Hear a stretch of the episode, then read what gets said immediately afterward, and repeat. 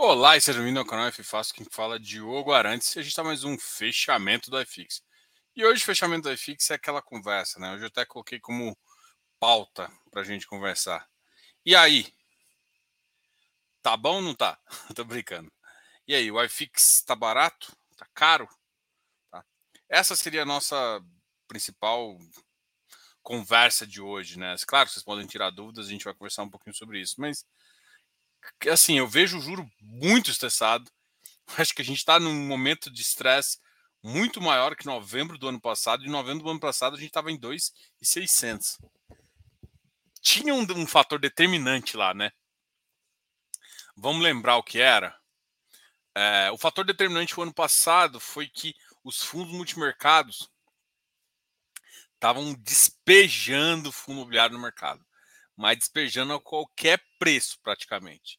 E isso fez com que a força, é, existiu uma força vendedora junto com tudo que aconteceu e, e, piorando o cenário. Então, aquele cenário lá que a gente até ficou com medo de se repetir uh, ali quando a gente começou o ano, não está se repetindo.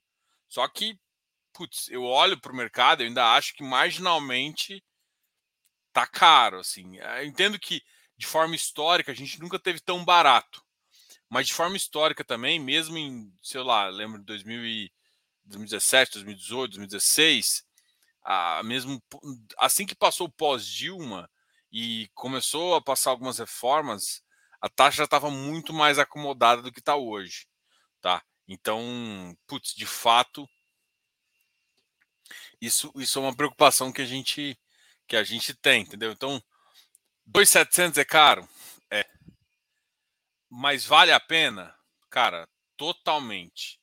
Totalmente. Eu acho que acho que tem uma espera aí para se fazer, tá? Para a gente poder conseguir fazer alguma coisa. Mas realmente eu, eu, eu fazendo um comparativo aqui, eu acho sim que o iFix está barato em termos históricos, mas em termos comparativos, a piora que a gente teve e na rapidez da piora da taxa futura, da expectativa futura sendo bem amassada, nossa, eu, eu tenho, eu acho que a gente está caro, entendeu? Então, historicamente, eu entendo que todo mundo fala e realmente a gente está numa oportunidade, é, é, comprar por 5% aqui, ou, ou 0 ou 5% de deságio ainda, mas eu acho que tem uns 5% de deságio aí no fundo no iFix, né? E aí o iFix com 5% de deságio, aí para mim, talvez até mais um pouco, pudesse fazer mais sentido. É, com 5% de deságio, para mim faria mais sentido, que seria mais ou menos de 650. Tá? Mas, assim, aqui são, são dois aspectos, né? Primeiro que a gente tem que entender. Uma é eu chegar e comentar com vocês o seguinte. Pô, eu acho que tá caro. Outra coisa, eu não tô falando para ninguém não comprar ou comprar. É simplesmente para falar o seguinte, relativamente, e aí vamos pegar um ano, né? Não, tipo assim, quando você pega um intervalo de tempo maior, cinco anos, faz sentido que todo mundo falando de barato. Agora, se você pega um intervalo de um ano e olhando taxa de juros, expectativa e piora, a gente está no cenário bem ruimzinho, tá? Está no cenário onde a gente nunca teve pior. politicamente a gente está horrível, né? a gente acho que nunca teve pior, de novo. A gente tem briga entre os poderes, de novo. Ah, não quero citar aqui, porque toda vez que eu cito eu gero, gero uma confusão desnecessária. Mas de novo, confusão entre três poderes, o executivo acusando é, isso. É, isso. Isso torna um ambiente político inseguro, perto de uma eleição onde a expectativa de juros está muito alta e o IPCA mais 6,5, 6,5, 2035, pode virar 7. Então o cenário está muito ruim. E quanto pior o cenário, teoricamente, ele está dando uma, um alívio para o iFix sendo que a expectativa está pior do que sempre teve. Então, tipo assim, é como se a gente marginalmente tivesse um aumento, porque se você compara com a NTNB, a NTNB subiu e o, e o preço está meio fixo, meio subindo um pouquinho, marginalmente você está tendo um, um, uma, um, o iFix versus a NTNB, que é a comparação mais óbvia, como, como se o iFix estivesse em alta, assim. Lembrando, estou falando de referência. E não é a realidade. Então, esse movimento final, onde o iFix ficou parado e a NTNB despencou para baixo, isso relativamente, se a gente pega um fator ali que só compara os dois, é, é como se o, se, se, o iFix tivesse subido. E eu não acho que é o caso. Ah, podem muito justificar que tem, ó, tem mais papel e tudo mais, mas mesmo assim, o que eu vejo é a maioria dos papéis estão sendo bem amassados. A gente tem uma situação uh, precária de eleição, precária de governo, assim, em termos em termos de popularidade. Existe as, essas reformas, elas, elas podem ter algum problema de constituição que, que vai gerar mais, assim, mais casos. Faz sentido estar em 2.600? Não, talvez não, porque parte daquele 2.600, como eu disse no começo, foi aquele movimento dos multimercados saindo de fundo imobiliário. E, ou seja, não vai ter mais tanta galera para vender. E as pessoas físicas, ela tendem a ficar com estoque maior. Agora, tá ruim, tá. Mas eu, acho que a gente não chegou. Assim, eu tenho essa expectativa. Tava em 2,820, eu tava falando isso. Só que agora voltou para praticamente 2,800. E eu tava com a expectativa que fosse lá para 2,750. Chegou até a bater 2,770, mas eu ainda acho que o iFix, nos cinco últimos dias, fez isso aqui. Subiu. E a NTNB, nos cinco últimos dias, fez isso aqui. O que para mim não faz o menor sentido. Eu piorei, então. Então a minha resposta é: o iFix, pensando no intervalo de um ano, está muito caro. Pense, de, de, em relação à taxa de juros. Agora, o iFix, pensando no, no modelo amplo, realmente ele nunca teve tão barato assim. Ele está muito barato. Teve barato, mais barato sim, que é aquela época de novembro. Mas ainda está em conta, entendeu? Eu acho que é essas duas relações que eu queria trazer para você. Porque senão você vai escutar de um cara, não, mas o cara tá falando que tá caro ali. Tá caro, tá caro. Cara, olha só, em termos de longo prazo, você pode falar que ele tá barato, sim, porque a relação custo uh, NTNB e a relação preço de mercado versus preço de, de, de, de tela de, de, mercado imobiliário, cara, tem uma discrepância bizarra, a gente enxerga isso. A questão é justamente esse outro ponto. Tá? Que o cenário piorou e ninguém enxergou isso. E o mercado ainda está comprando bastante. Uh, e o mercado ainda está bem comprador. O que eu realmente estou achando estranho. Pode ser que, por exemplo, como a maioria dos fundos imobiliários uh, de papel é atrelado ao IPCA, parte dessa lapada vai vir quando o, os principais ativos começarem a pagar menos rendimento. Eu acho que isso vai fazer com que exista uma debandada um pouquinho maior. Vai acelerar, porque muita, muita gente está se segurando no papel, muita gente está se segurando em alguns ativos e não está entendendo muito essa dinâmica do que vai acontecer, tá? Então, para mim, esse é o, é o, é o, é o meu mindset, né? O meu recado aqui que eu enxergo do mercado. Eu... Vamos aqui ver o, só conversar com vocês antes de, de responder o Márcio. Leandro Almeida, boa noite. Aldimar Almeida, nosso parente. Boa noite, Jefferson. E aí, Jefferson, tudo bem? Alain Maciel, boa noite. Marco Túlio, tudo bem? Eleu. Chega mais. Márcio, Timóteo. Aloísio. Opa, Aloísio. Aí é o nome de um grande jogador do Goiás. Diogo, novembro de 2021 estávamos com a iFix a 2,600, só com os dividendos do período até aqui, 5,6%. Chega a 2,730. Não dá para considerar que estamos no mesmo patamar de novembro? Se você for olhar, olha só, lembra que, vamos supor que a gente está no mesmo patamar, né? 2,600 vou continuar na sua conta. Qual que é a referência que a gente tem para analisar o iFix? NTNB. A piora da NTNB foi em torno de 4, 5%. Ou seja, naquela época a gente viu taxa de juros chegar a 5,8, 5,9 para ser honesto. A NTNB 2,35. A NTNB 2,35 agora está 7,5.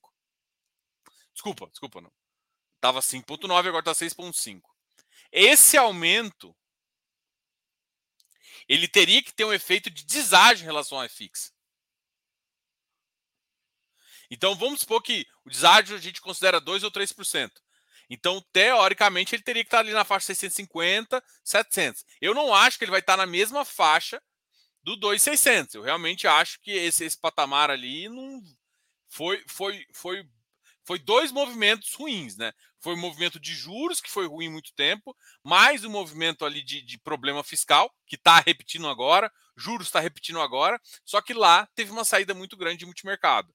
Eu acho que isso impactou no preço e por conta da liquidez, fez com que o ativo realmente caísse bastante de preço. Só que agora, olhando, eh, fazendo uma análise marginal, ele ainda está tá caro. Porque o que, que aconteceu? É isso que eu estou querendo falar. Né? A gente, o que a gente pode fazer é avaliação. Se o mercado vai reagir assim ou não, é outros 500. Mas a nossa avaliação é o seguinte: você vai olhar. A NTNB dos últimos cinco dias piorou. Ou seja, eu dei um deságio maior. Só que ao mesmo tempo, o iFix nem ficou no mesmo. O iFix subiu. Então, esse movimento é que para mim não faz o menor sentido. É esse movimento que eu estou achando estranho. Por isso que, olha, numa conta básica aqui, teria que estar tá em 720. Entre 680 e 720. Isso faria, seria o que faria sentido para mim.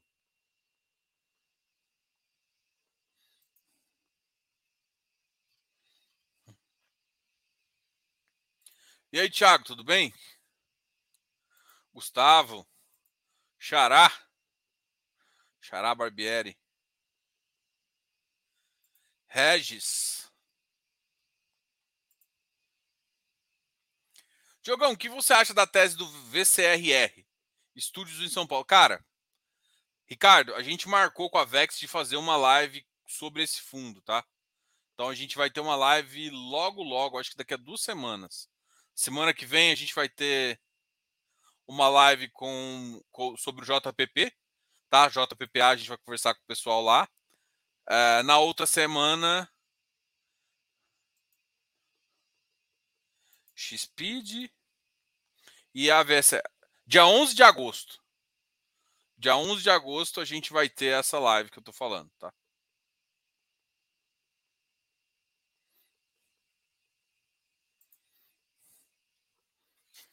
Então, assim, a gente vai falar mais desse fundo e a gente vai trazer o pessoal aqui para conversar justamente para explicar exatamente qual é a tese, o que, que é interessante, o que, que não é interessante, para vocês entenderem melhor. Fausto dos Santos, boa noite. Francisco. Neymar Miller. Diogo, cedeu a base 10. Ontem, na live da Vince, mas eu também tinha meus receios. Porém, uh, estudo bastante da tua gestão, gestão, crise e outros principais. A grande aula do Boteco. É. é foda, cara. Assim, eu ainda tenho preconceito contra a base 10, tá? Tipo assim, eu vou falar, por exemplo, eu gosto muito da Atrio, gosto muito da 20, que fez isso com o Viewer recentemente. Já lançou o VCRI base 10 e tal eu gosto, eu, go eu gosto dessa galera. Assim, eu acho que são times bons. Tem vários pessoal, tem vários gestores que a gente acha interessante. Eu nunca fui fã de base 10, nunca. Mas assim, eu tenho a humildade de saber que eu não sou dono da verdade, né, nem do mercado. E hoje eu olho para alguns clientes e para alguns clientes faz sentido uh, alguns ativos base 10. E tipo assim, quando você só tem um, tipo o MXRF, você gera uma concorrência injusta, você gera ágil. E era o que acontecia antes. Mais produtos base 10 uh, eh, vai deixar com que o preço, que todo mundo olhe, beleza, vou comprar um base 10, mas qual que está melhor, qual que está mais barato? Essa, essa competição vai fazer com que as pessoas, pelo menos, comparem os base 10, né? Deve diminuir essa, essa, esse ímpeto de, comprar, de compra errada, que a gente via muito nas pessoas que compravam esses ativos baratos, né? Com, com, com, valor baixo, mas que às vezes estavam com ágios mais absurdos ali, tá? Então, a gente não a gente nunca gostou muito uh, disso, mas como a gente vê que o mercado evoluiu e tem gerado liquidez e tem gerado algumas coisas positivas, o que a gente tem que falar é da resposta, a consequência positiva que a gente tem no mercado. E a consequência é positiva. Continuo com certeza, se você for olhar a minha base, a minha base é predominantemente base 100. Mas sim, eu tenho ativos base 1000. A, tem ativos base 1000 também, mas eu tenho ativos base 10 também. É, tanto agro, agro agora entrou bastante uma galera com base 10. Então, enfim, a gente tem que dar o braço a torcer e, e se o ativo for bom, olhar se não tem ágio, se não tem, e comprar bem. Vladimir. E aí, Eric, tudo bem? Ainda não vi o áudio, não. Não consegui ainda olhar. Uh, boa noite. Hoje não notificou. Eu acho que foi porque eu fiz muito rápido a notificação. Normalmente eu deixo uns 30 minutos na notificação. Mas hoje foi um pouco mais rápido. Depois eu, eu quero fazer. A gente está montando um, um outro canal que é um canal de cortes para quem gosta de, de ver isso. Depois a gente vai falar um pouco mais do projeto. Quando a gente tiver um número legal de vídeo, a gente vai soltar também. Se você quiser pegar um resumão de algumas coisas, vai ser mais fácil? Aí pegar esse, esse, essa questão. Diogo, vai trazer o pessoal do Kev e do Ribir? Gostei da tese e vou entrando um pouco a, pouco a pouco nesses ativos. Bom, da, do Kev, realmente eu tô devendo.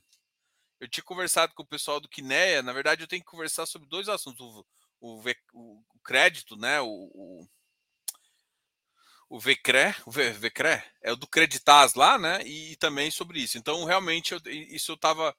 Eu fiquei de marcar uma reunião com os caras para marcar isso e, e, acabei não fazendo, tá? O, R, o RBIR, cara, o RBIR eu tô esperando. Porque assim, a gente fez uma live há mais ou menos sete meses atrás, seis meses atrás, ainda esse ano, que foi a, a segunda parte. Então, assim, a gente, ele terminou de alocar. Eu queria que tivesse um andamento de obra um pouquinho mais para frente, para ter mais assunto, sabe? Para que fizesse sentido o acompanhamento. Mas com certeza a gente vai trazer o pessoal da RB aqui. De, a gente gosta muito do pessoal da RB também. Faz sentido uh, fazer o acompanhamento do ativo enfim, é, isso para mim é uma situação é, importante, assim. Do Kevin, realmente, eu estou devendo, tô devendo grande, assim. É, eu fiquei de conversar com o pessoal lá, acabei me atrasando todo. Tá? É que, assim, a gente está fazendo um curso, né, de, de, de, de, infra, e aí a turma... E aí eu, a gente está tá mostrando algumas coisas, e o pessoal está lá, tá, a gente está com, com, com esse processo no Close Friends, mais isso tudo isso está tomando e fazendo material que, que para o pessoal ficar bem empolgado. Além disso, tem, tem a carteira, a gente acabou pegando muita coisa, né? E acabou que a gente eu ainda não consegui trazer o pessoal do fazer a reunião que eu tinha que fazer com o pessoal do Quinela. Mas tá bom, a gente vai fazer. Até porque eu também quero conversar com, sobre o KNCA, por exemplo. O KNCA, cara, é um ativo que me chama a atenção, não vou dizer negativamente, mas eu não vou dizer positivamente também não. Tipo assim, um, um que chama atenção pelo nível de tamanho de operação que eles estão fazendo, né? Tem basicamente um ativo de 700 e tantos milhões, três emissores. Mas você olha para o secundário, você é um ativo forte. E com o CDI alto, pode fazer sentido, tá? Mas sim, a gente vai conversar assim. O, o Ribeiro, eu falo para vocês que no final do ano, talvez a gente faça uma, uma, uma alguma conversa com eles. E a do Kev uh, ou de outros ativos aí do que né, a gente vai voltar a conversar. A gente recentemente conversou com eles para falar do Cadif. Né, o Cadif, e aí.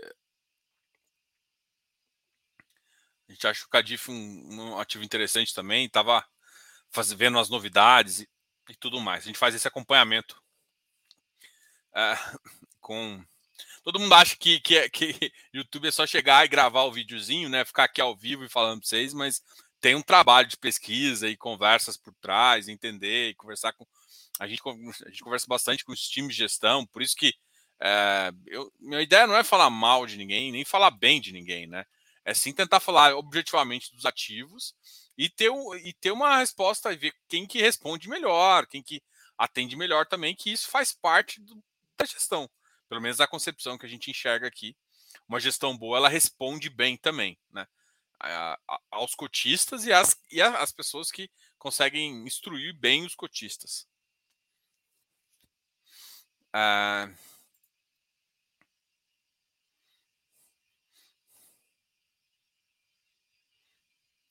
Olá, Fuse Papers. Te vejo em todas as lives. Se tivermos 10 simultânea, você mandaria alô em todas. Sempre antenado. Com certeza. Diogo, você acha que a emissão do Iridium será aprovada pelos cotistas? Sim. Eu acho que a sardinhada reclamou, reclamou, reclamou, mas quem manda no fundo não tem motivo para não, aprov não aprovar. A emissão, a emissão sempre foi assim. O custo, o custo Talvez tenha crescido um pouquinho, mas se você descontar a inflação, o custo praticamente não mudou. Ah, mas assim, eu tô, eu tô querendo, não tô justificando, não tô falando que não tá caro, tá? Não, não me vem com esse negócio, ah, o Diogo tá falando que tem, tem que ser assim mesmo. Não, não tô falando que tem que ser assim mesmo. É claro que eu quero opções mais baratas, mas tipo, mudou muito a emissão do Iridium? Não. Então, para o cara que tem um bolso grande e que sabe que pode entrar durante a emissão e que não faz alocação há seis meses e confia na gestão do Iridium, o IRDM, para mim, assim, eu não vejo, eu já vi cenários muito mais difíceis que eu votei não e a galera votou sim. Então, assim, é... quem manda no fundo gosta e quem manda vai, vai deve aprovar. Então, assim, eu sei que um monte de, de sardinha aí tá, tá reclamando, entendo porque tá reclamando também, mas de fato, assim, se você for fazer, eles sempre fizeram mais ou menos isso. Ficou um pouco mais caro? Ficou, mas se descontar a inflação, vai. Tu quer justificar? Não. Estou falando o seguinte, cara. Eu, quem gosta do fundo deve aceitar. Não, não, assim, não, não tô falando que é a condição. Ah, eu gosto do fundo, eu tenho que aceitar. Não. Mas eu acho que quem manda mesmo no fundo, quem tem proporções relativas para colocar a sua vontade, gosta da gestão e não vai se importar com esse detalhe e deve votar positivamente. É isso que eu acho. Tá? Então, a minha resposta é: deve sim passar. Eu, eu até hoje, até em cenários que eu acho muito pior que esse, não vi um cenário onde a, o Iridium não conseguiu passar uma emissão. Inclusive, gente, para ser bem honesto, o Iridium é um dos caras mais justos em relação a isso.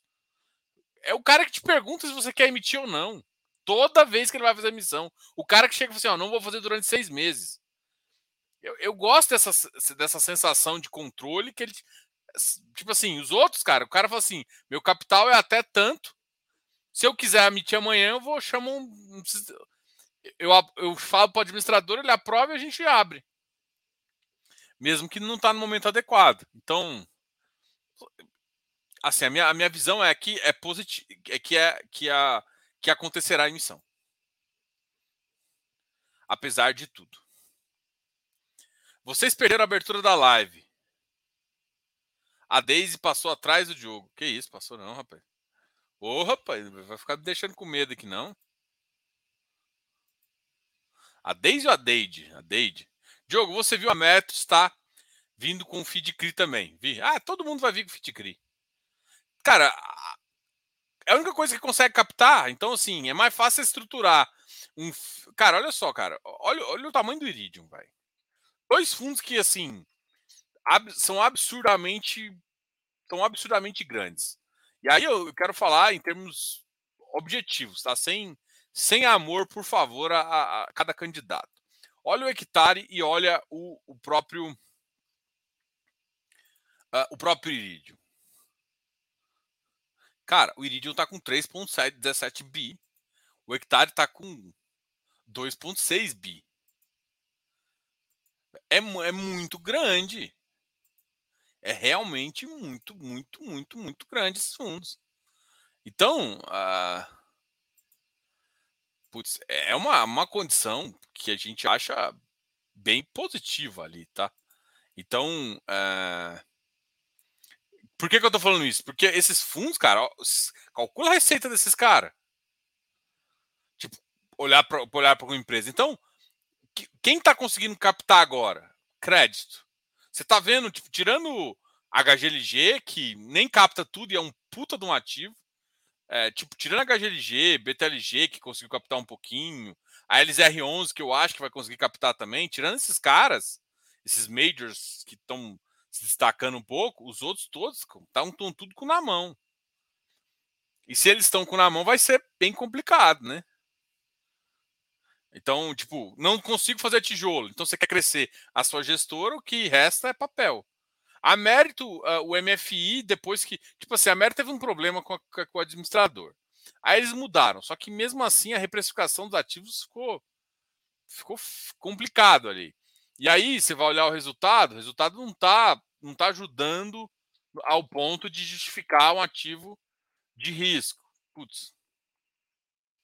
O mérito chegou a bater 130. Mas, por exemplo, ele é um ativo, e aí, talvez o pessoal vai entender que quando a taxa de juros cair, se ele manter o pagamento ali nessa faixa, e ele independe um pouco disso, desde as, que as vendas continuem, ele vai conseguir manter, e aí é o momento onde o ativo vai ganhar um pouco. Agora, eu acho que uma das coisas que aconteceu foi a, a remarcação do VP foi, foi bem negativa para o fundo.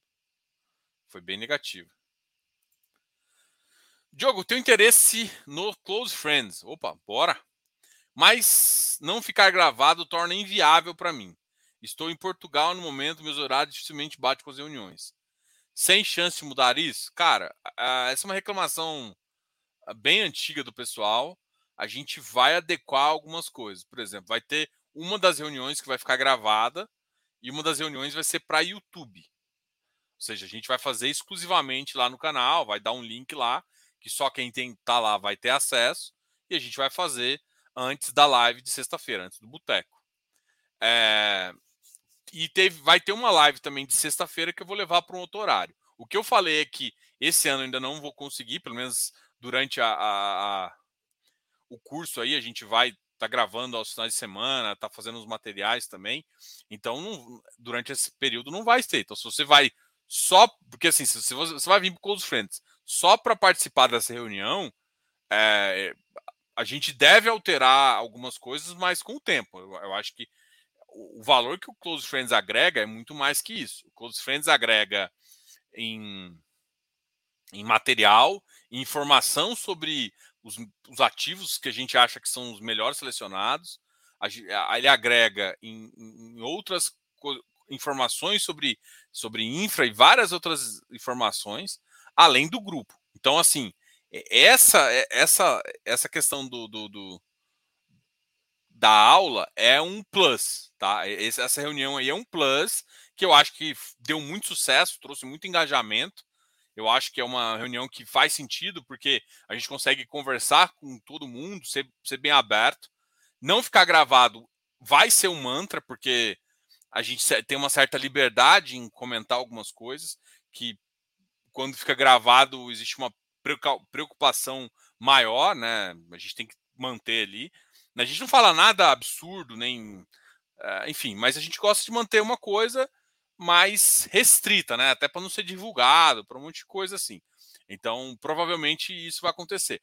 Então, o que vai acontecer é, devem ter dois que vão manter na sexta-feira, no mesmo horário, sem gravar, um dia. A gente deve trocar de sexta para domingo ou de, de sexta para quarta. A gente vai achar um novo horário alternativo. E também vai ter uma vez no mês que a gente vai fazer a mesma reunião, utilizando o, utilizando o YouTube, tá? E aí também fica mais ou menos nesse formato aqui, só que vai ser um formato exclusivo para Close Friends. Hoje a gente está com Close Friends com mais ou menos 210 pessoas. Hoje a nossa audiência do, dessas reuniões bate 70, 60 pessoas. Então, assim, as pessoas, quase todo mundo do Close Friends gosta dessas reuniões. Então, assim, é, e é um horário que meio que fixou ali. Então, eu entendo que tem muito, eu quero agradar todo mundo, a gente vai fazer isso, tá? Mas vai ser no tempo, não vai ser de forma rápida, não. Você uh, acredita que o Copom pode não apresentar um aumento nessa reunião? Impossível. Werneck, é quase impossível. Assim. Eu vejo todos os, os números do mercado e impossível. É 0,5. E, na verdade, o que o mercado tem dito é que é 0,5 agora e 0,5 depois.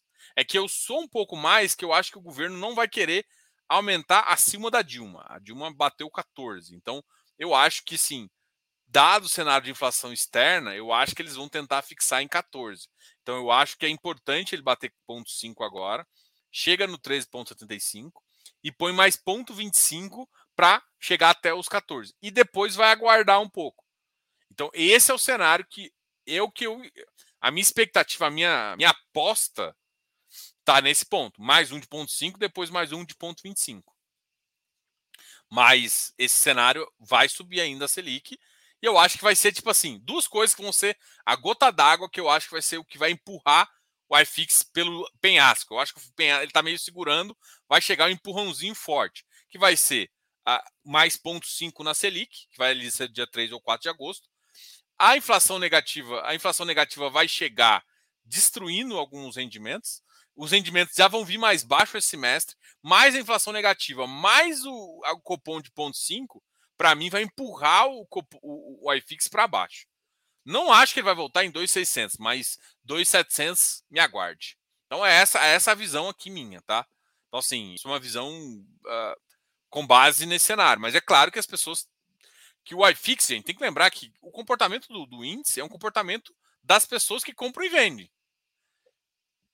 Está barato historicamente? Está. Num período de um ano, eu acho que não está tão barato quanto deveria, dado aos, aos, aos juros que a gente enxerga.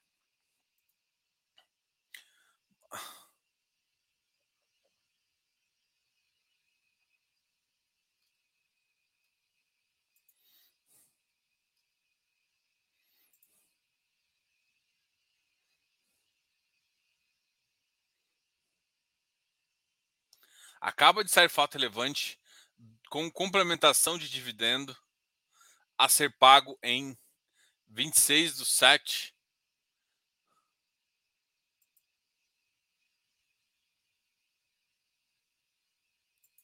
Já aprovaram? Ah, ixi.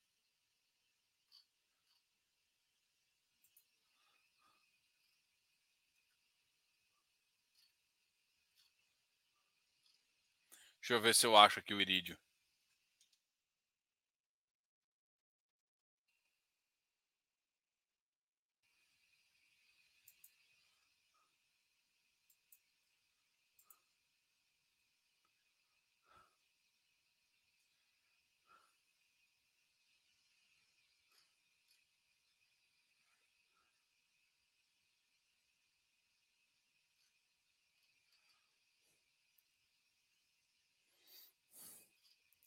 Não, olha só, a, a próxima Assembleia Geral Extraordinária dos Cotistas será realizado no dia 22, amanhã.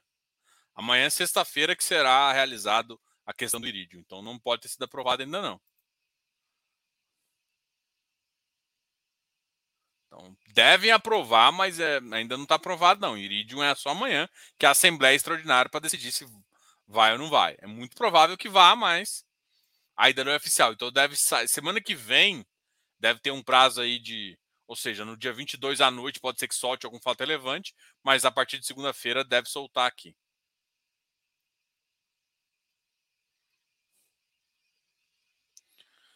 Ah, e aí, André, tudo bem? Boa noite. Felipe Bereira, desmobilizando BTG. BTG. Boa noite, SBS. Uh, foi bem pequeno, 9% apenas, e RDM vai emitir sim.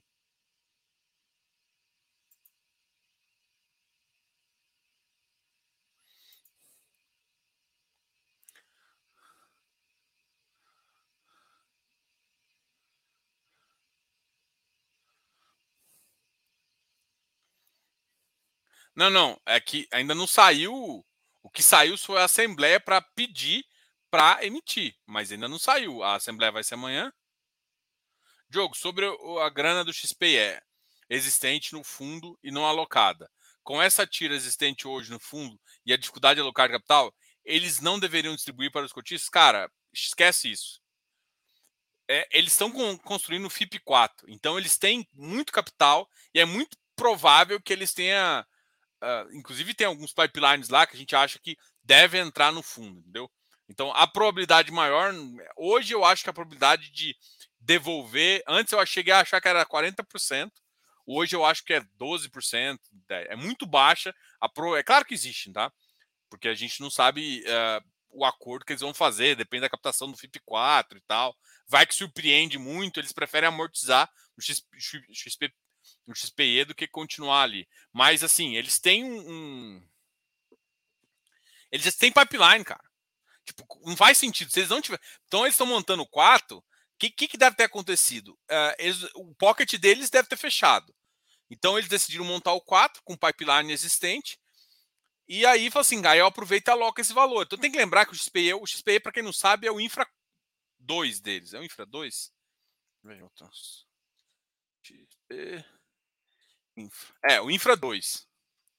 E agora eles estão com o Infra 4 em, em negociação, em, em captação. Então, o Infra 4, para mim, deve bombar, entendeu? Então, assim, a taxa veio, veio gorda, o pessoal gostou das taxas. Eu acho que o risco veio alto, veio saneamento, veio algumas coisas que a gente já esperava ver. Então, é possível que a gente pegue uma dessas operações e coloque, aloque uma, um pedacinho ali no, no principalmente para renda, alguma coisa assim, para lá. Talvez em forma de dívida também, para não correr tanto risco, enfim. A gente acha que é possível isso acontecer. E não, não só possível, como provável. Tá? Inclusive, podendo, inclusive, aí que eu acho que é o melhor, é que assim, é bom devolver dinheiro? É, porque o ativo está muito barato. Mas se o cara conseguir alocar numa, numa TIR melhor ainda, cara, o XP ia estar tá muito barato. Então, tipo assim, eu prefiro. Diogo, eu prefiro que ele aloque numa coisa com uma TIR melhor, mesmo que seja porque é uma parcela pequena. Então, mesmo que seja mais em construção, eu toparia o risco. Desde que obedecendo o mandato ali e tal. Mas, para mim, isso faz mais sentido. Se eu, se eu fosse o gestor, eu acho que os caras são bem experts naquilo lá. Em falar em expert, vocês vão? Vocês vão? Eu vou. Então, quem quiser ver o gordinho lá, quem quiser ver o Diogo lá, estaremos na Expert. Ah, bababá, bababá. Estuda FIS, boa noite. Sardinha, pescador, tal, tal, tal. Nas últimas emissões não entrei em nenhuma. E pelo contrário, vendi a preço alto e comprei abaixo da emissão. Agora vendi Iridium a 105 e comprei parte, uma parte a 102. Vendi Alzirão a 117. Ó, oh, mais um amigo trade, hein?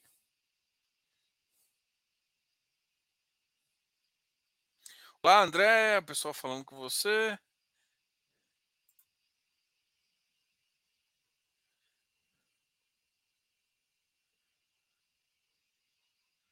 Ah, cara, o Iridium é uma máquina, velho. Não só, o Hectare também é um bom fundo. É que deu umas queimadas ali, fal, fal, tá faltando comunicação em relação a algumas coisas.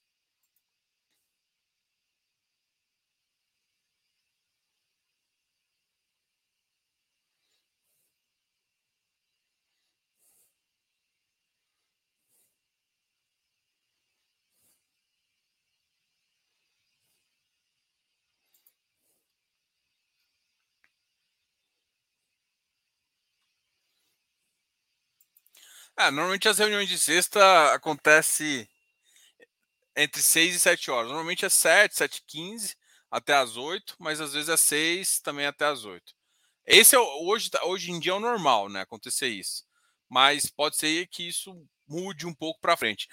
A, a maioria vai ser nesse horário, entre 6 e 7 horas vai começar. Das 6 às 8 pode ter essa reunião, é mais ou menos isso.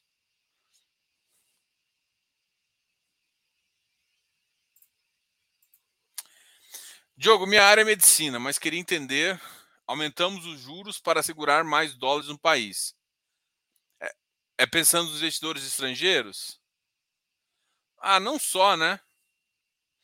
Acho que assim, parte do segurar o dólar alto, parte de, de, de você trazer os juros é você trazer essa, esse câmbio swap aí do mercado. Bom, isso é fato. É, e aí você pega o dinheiro, você pega do mercado em dólar e atrai isso para financiar o governo. Só que o governo tem que ter é, um prêmio adequado de risco. O problema todo é que você começa a ficar interessante para o cara emprestar dinheiro para o nosso governo. Só que o cara quer um prêmio de risco aceitável. Né? Então, parte dos juros é para isso. O problema todo é que dinheiro emprestado para o governo não é um dinheiro bom. O dinheiro bom é o dinheiro que vai para a economia. Esse é um dinheiro que faz, faz sentido. Porque esse normalmente vai do longo prazo. O de juros, o cara vem, comprou aqui, começa a não ficar interessante, ele tira o dinheiro, fode mais a taxa, porque alguém vai ter que achar com um prêmio maior, e sai. E aí o dólar ainda fica. Você tem dois problemas: o problema de juros e o problema de câmbio. Mas parte. O governo não faz isso para segurar, mas esse é um efeito. Tá. Só que as contas públicas ficam mais caras, uh, várias coisas. O governo sobe os juros para ficar mais atrativo para que as pessoas emprestem dinheiro para ele. É só isso. O governo precisa de financiar. O, o governo precisa se financiar. Parte desse financiamento vem da compra, da venda de títulos públicos. Galera, obrigado aí. Depois a gente conversa um pouquinho mais, tá? E e a gente amanhã a gente volta com o Boteco, amanhã é sexta-feira. Se alguém mais tiver dúvida sobre o sobre o Close Friends, pergunta lá, pode mandar um e-mail também aqui pro canal e a gente sempre vai ajudar aí.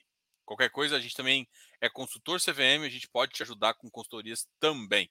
Além disso, a gente tem também algumas parcerias bem legais aí para administração de carteira, enfim. A gente tem um serviço completo aqui de, de management para vocês. Grande abraço, Diogo, o canal é Fácil. Fui, bora. Ah, deixa os comentários aqui e senta o dedo nesse like. Bora, senta o